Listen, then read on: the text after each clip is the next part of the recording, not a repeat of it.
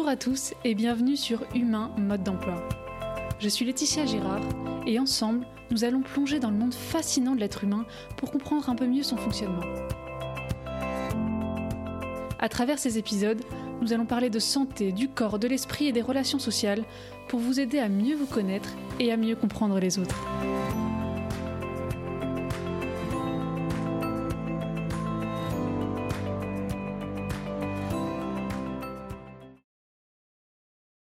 Vous avez peut-être déjà entendu parler de Wim Hof. On le surnomme aussi l'homme de glace. Il est connu pour ses exploits sportifs incroyables, limite surhumains, et sa résistance au froid. Parmi ses exploits, on peut citer l'ascension de l'Everest en short, un semi-marathon dans le cercle arctique pieds nus, rien que ça, et un marathon dans le désert de Namibie sans eau. Au départ, on a juste supposé que sa génétique lui permettait d'avoir une résistance hors du commun. Mais Wim Hof ne s'arrête pas là. Il met au défi quiconque d'arriver à le faire tomber malade. Il se vante de pouvoir combattre n'importe quel virus grâce à la seule force de son esprit et à une technique qu'il a lui-même développée. Alors évidemment, on commence à le prendre un petit peu pour un charlatan et un menteur.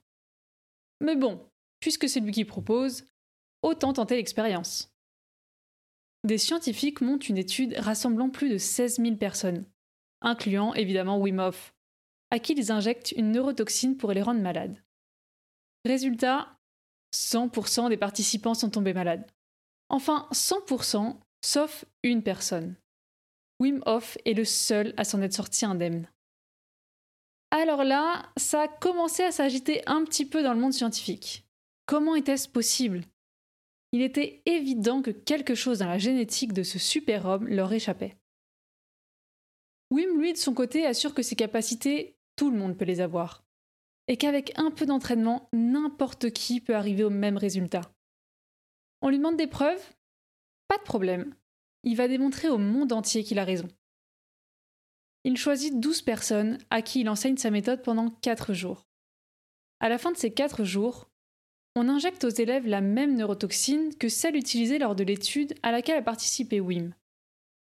Les résultats sont plutôt surprenants. Non, en fait, ils sont complètement inattendus. Aucun des participants n'est tombé malade. Aucun. Finalement, Wim a fini par révéler son secret. La méthode lui permettant d'avoir une telle résistance au froid et à la maladie, c'est la respiration.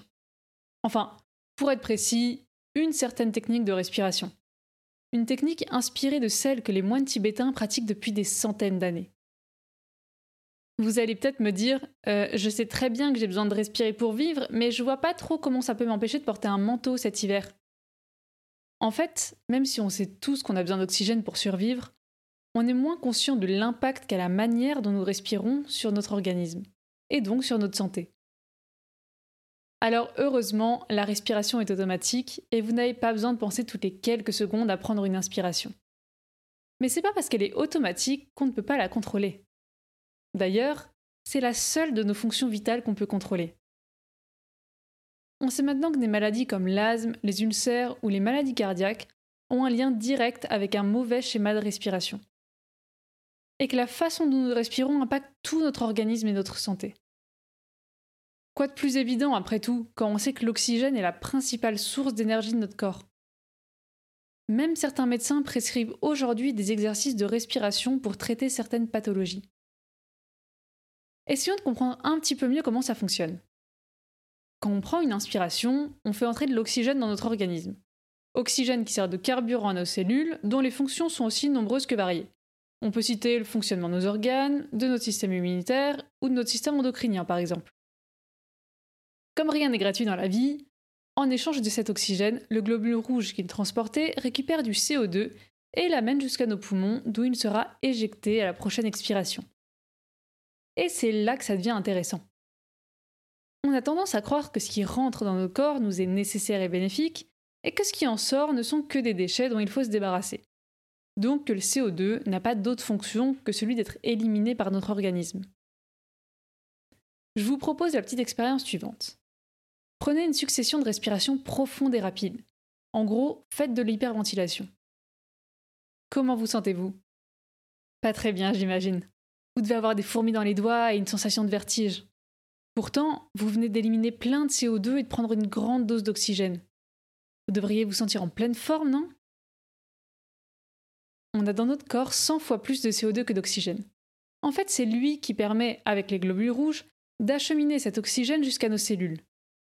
Ces deux fonctions principales sont la vasodilatation, donc l'élargissement des vaisseaux sanguins, et le détachement des molécules d'oxygène de leurs globules rouges. C'est pour ça quand vous faites du sport, vous ressentez de la chaleur au niveau de vos muscles.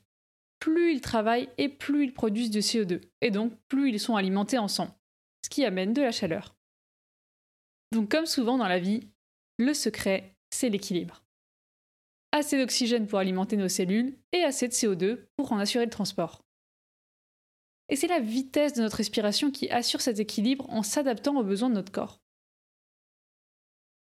On a dit tout à l'heure que la respiration était automatique. En fait, elle est gérée par une partie de notre système nerveux qui contrôle toutes nos fonctions vitales, le système autonome.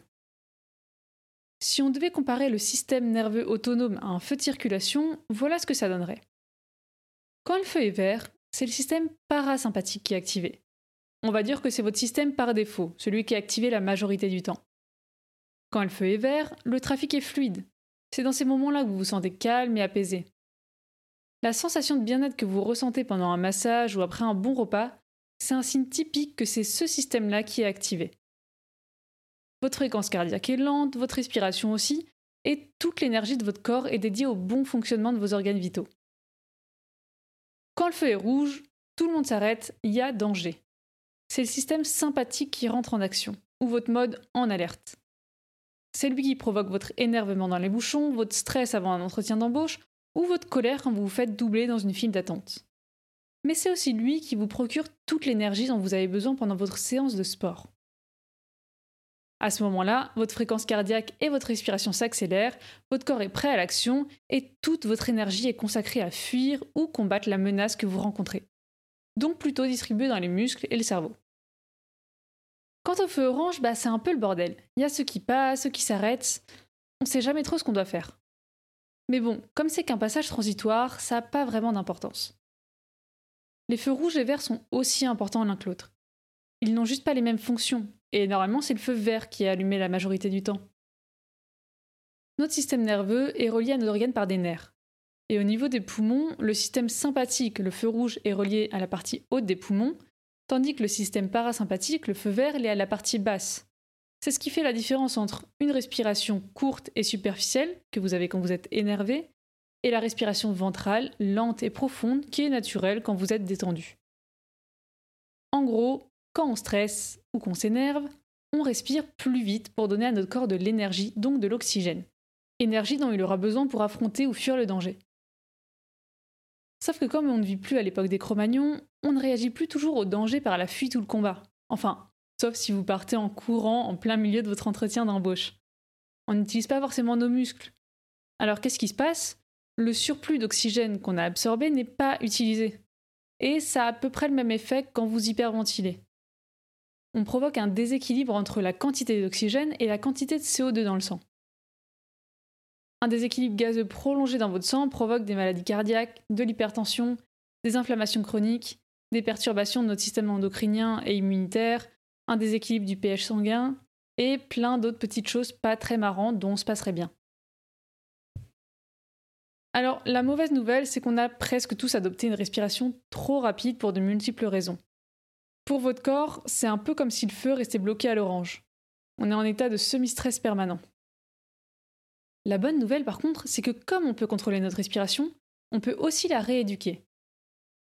Ce qui indique à notre système autonome quelle vitesse de respiration il faut adopter, c'est un petit détecteur de CO2 qui se trouve au cœur de notre tronc cérébral. Il joue un rôle de sentinelle qui lance l'alarme en cas de déséquilibre. Il est flexible, mais parfois mal habitué. En fait, il arrive qu'il veuille faire un peu trop bien son travail et qu'il lance l'alerte à tout bout de champ. Ce qui provoque chez nous une respiration trop rapide tout le temps. Les personnes particulièrement touchées par cette sentinelle un petit peu trop bonne élève sont les personnes atteintes d'asthme, de crise de panique régulière ou d'anxiété chronique. Il a été démontré que toutes ces personnes avaient un taux de CO2 trop faible dans le sang. D'ailleurs, il suffit de regarder les deux principaux médicaments prescrits pour traiter l'asthme des vasodilatateurs et des anti-inflammatoires. Des actions qui compensent exactement la problématique dont on vient de parler. La vasodilatation, comme on l'a vu, c'est l'un des rôles principaux du CO2, et l'inflammation, c'est une réponse normale de notre corps en cas de stress. Malheureusement, même si ces médicaments permettent de mieux supporter la maladie, ils ne permettent pas de traiter le problème à la base, ce qui peut, au fil du temps, l'aggraver ou en empirer les symptômes. Mais puisqu'on a dit que notre détecteur de CO2 était flexible et pouvait être rééduqué, est-ce qu'il suffirait pas simplement de s'entraîner à respirer moins vite pour pouvoir se passer de médicaments? C'est ce qu'a voulu tester une équipe de chercheurs. Ils ont pris 120 asthmatiques, ont mesuré leur capacité pulmonaire et leur équilibre gazeux dans le sang, puis les ont entraînés à respirer plus lentement. Pendant 4 semaines, tous les participants, équipés d'un détecteur, ont tenté de garder un taux de CO2 sain. Si le taux de CO2 diminuait, ils devaient ralentir leur respiration pour revenir à un taux normal. Au bout de quatre semaines, le verdict est sans appel. Chez tous les participants, les symptômes d'asthme ont disparu, ou en tout cas se sont nettement atténués. Ils ont tous augmenté leur niveau de CO2 au repos et leur capacité pulmonaire. En à peine un mois, ils respiraient tous mieux et n'avaient presque plus de crise d'asthme. Si vous n'avez pas de problème respiratoire ou d'anxiété particulier, c'est tant mieux, mais ça ne veut pas dire pour autant que votre respiration est suffisamment lente. Combien de respirations faites-vous par minute? Si c'est plus de 6 ou 7 au repos, malheureusement, je vais vous dire que c'est un petit peu trop. Cette respiration trop rapide chronique stimule sans arrêt notre système sympathique. Comme avec moins de CO2, les vaisseaux sanguins sont plus étroits, vous augmentez votre tension et en plus vous n'oxygénez pas correctement votre corps. Le pH ou acidité du sang change en fonction de l'équilibre gazeux aussi. Moins on a de CO2 dans le sang, moins notre pH est acide. Presque toutes nos fonctions cellulaires nécessitent un pH sanguin de 7,4. Donc il va essayer de se maintenir à ce niveau à n'importe quel prix. Pour revenir à la normale, et gagner un peu en acidité, il élimine du bicarbonate et avec lui beaucoup d'autres minéraux, du magnésium, du phosphore ou du potassium par exemple. Alors quels sont les effets? Éliminer ces minéraux peut créer des carences dont les impacts sur notre corps sont plus ou moins graves. Les minéraux permettent le bon fonctionnement de nos cellules et de nos nerfs. Ils permettent aussi le maintien de la structure de nos os, ce qui peut expliquer pourquoi les cas d'ostéoporose sont plus fréquents chez les personnes atteintes d'asthme et de bronchite chronique. Bon, ok, faut respirer plus lentement. Mais comment ça se fait que notre sensibilité au CO2 se dérègle au point de causer de tels problèmes de santé? Le mauvais développement ou l'affaiblissement de notre capacité respiratoire provoque une respiration plus courte. C'est logique, si on inspire moins d'air, il faut en inspirer plus souvent. Ça peut être dû à une mauvaise posture, à un surpoids, à des vêtements trop serrés qui nous empêchent de respirer correctement, ou à trop de stress par exemple. À cause de ça, on sollicite trop peu nos muscles respiratoires qui, comme tous les muscles non utilisés, s'affaiblissent. Les poumons sont juste deux gros ballons. Ce sont nos muscles respiratoires qui nous permettent de les remplir et de les vider. L'un des muscles respiratoires principaux s'appelle le diaphragme. Il est situé juste en dessous de nos poumons. Il fonctionne comme un piston qui s'abaisse à l'inspiration et remonte pour expulser l'air de nos poumons à l'expiration. Moins on gonfle ses poumons, moins le diaphragme travaille. Donc il s'affaiblit et expulse moins d'air à chaque expiration. On renouvelle moins bien l'air de nos poumons, on monte un peu plus les épaules à chaque inspiration pour compenser notre diaphragme trop faible, et à force de répéter ce petit mouvement des milliers de fois par jour, ça provoque des douleurs au dos et au cou mais à n'importe quel âge, on peut améliorer ses capacités respiratoires, quel que soit son état actuel. Les apnéistes, par exemple, arrivent à augmenter leur capacité pulmonaire de 30 à 40% Les deux moyens les plus faciles de l'augmenter sont la pratique d'exercices de respiration et une activité d'endurance, même modérée. Améliorer sa posture peut vous aider aussi. Il est plus facile de gonfler complètement ses poumons quand on a le dos droit que quand on est avachi, les épaules en avant. Faites le test, vous verrez tout de suite la différence. Si vous respirez bien, vous devez voir votre ventre se gonfler à chaque inspiration. La capacité pulmonaire, c'est l'un des meilleurs indicateurs de longévité et de bonne santé. C'est ce qui a été démontré sur une étude qui a duré 30 ans et menée sur plus de 5000 personnes. Pour illustrer comment un changement de respiration peut changer la vie d'une personne, laissez-moi vous raconter une dernière histoire. Karl est un professeur de chant. Ces élèves ont souvent des voix fluettes et faibles, et en plus, ils ont du mal à tenir les notes longues. comme la puissance de la voix est directement liée à la puissance de l'air qui sort des poumons, il se dit que c'est peut-être là-dessus qu'il faut travailler. Il entraîne donc ses élèves à respirer et surtout à expirer de manière à développer leur capacité respiratoire et à renforcer les muscles. En quelques cours, les performances de ses élèves changent radicalement. En voyant ça, un directeur d'hôpital se dit que les connaissances de Karl sur la respiration peuvent peut-être l'aider. Dans son hôpital, il traite des malades atteints d'emphysème. L'emphysème, c'est une maladie qui détériore les tissus des poumons et provoque des difficultés respiratoires. En faisant des radios des patients, Karl se rend compte que leur diaphragme bouge à peine. Ils sont rigides et atrophiés. Non seulement les malades ne peuvent qu'avoir de très courtes respirations, mais en plus l'air de leurs poumons est à peine renouvelé à chaque inspiration. Alors pour augmenter leur capacité respiratoire, Karl commence par changer leur posture pour qu'ils aient le dos droit. Ensuite, il pratique des massages du diaphragme pour le détendre et lui redonner de la mobilité. Et une fois que le diaphragme est un peu plus souple, il leur enseigne les mêmes exercices de respiration que ceux qu'il a appris à ses élèves chanteurs. Des respirations lentes et profondes pour renforcer les muscles respiratoires, et des exercices d'apnée pour améliorer leur sensibilité au CO2. Les résultats ont été assez incroyables et ils ont nettement amélioré la qualité de vie des patients. Certains ont même pu quitter l'hôpital. Il a ensuite obtenu les mêmes résultats sur des patients atteints d'asthme, de bronchite ou de pneumonie. Ces résultats auprès des malades ont fait tant d'effets que Karl a par la suite été invité à coacher une équipe de sportifs. En leur apprenant simplement à respirer correctement, il leur a permis de gagner 12 médailles olympiques et 5 records du monde. Avec quelques exercices respiratoires, Karl a réussi à soigner des malades, à améliorer les performances vocales de chanteurs d'opéra et à faire remporter des médailles d'or à une équipe de sprinteurs. Alors évidemment, la respiration n'est pas la solution à tous les maux.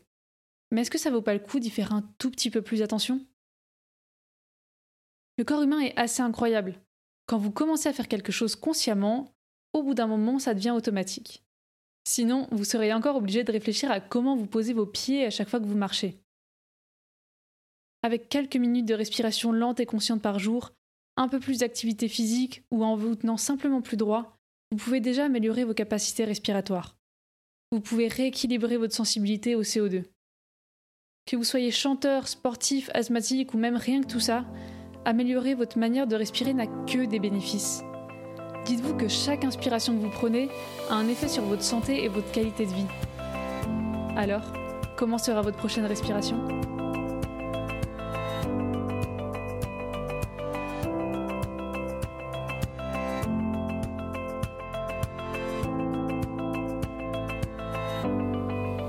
Merci de m'avoir écouté, j'espère que cet épisode vous a plu. En tout cas, si c'est le cas, n'hésitez pas à le partager avec vos amis. Si vous avez des questions ou que vous voulez me proposer de nouveaux sujets, n'hésitez pas à me contacter sur Instagram et je me ferai un plaisir de vous répondre. Alors je vous dis à très vite pour un nouvel épisode.